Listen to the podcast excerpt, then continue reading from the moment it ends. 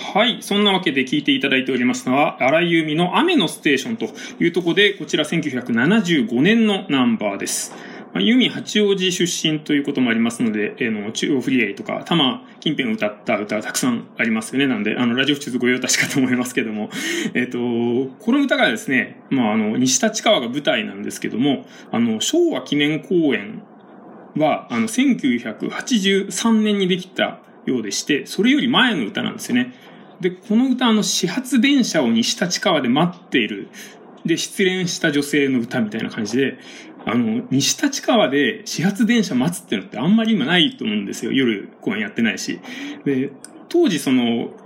昭和記念公園ができる前ですね、は、あの、横田に行く前の米軍基地が西立川にありまして、まあ、そこの中にあったディスコに、えっと、スピードっていう名前らしいんですけど、そこに遊びにまあ、夜な夜な、夜な夜なっていうか夜通し遊んで、まあ、始発で帰るという時のこの切ない情景を、まあ、歌った歌というところになってます。いいですね。まあ、その雨の感じとそのなんか切ない感じがマッチした曲かなというところでございます。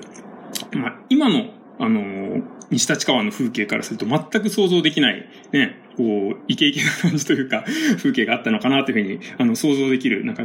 土地の歴史を、あの、語ってくれる曲かなというところでございます。で、私、あの、西立川っていうか、あの、行くことあるとすると、まあ、ちっちゃい頃から昭和記念公園にあの、レインボープールっていうのがあったんですよ。あの、7つあんのかなだから7種類やってレインボーってことなんだと思ってるんですけど、あの、まあ、でかいプールがあって、夏になるとそこに行って、あの、一日中泳いで帰ってくるみたいな、あの、思い出があります。だから6月っていうより私はね、8月なんですよね。あの8、8月のステーションなんですけども。はい。で、今回ですね、あの、6月の、まあ、歌というところで、あの、持ってきてるんですけども、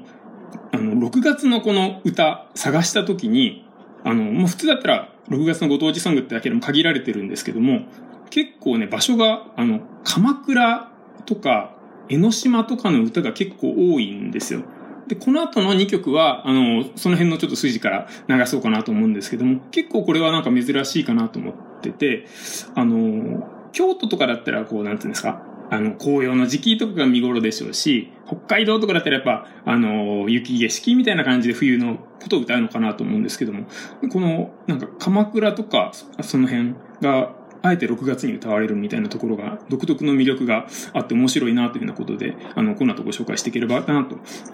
えー、思っております。はい。そんなわけで聞いていただきましたのは、荒井由実で雨のステーションでした。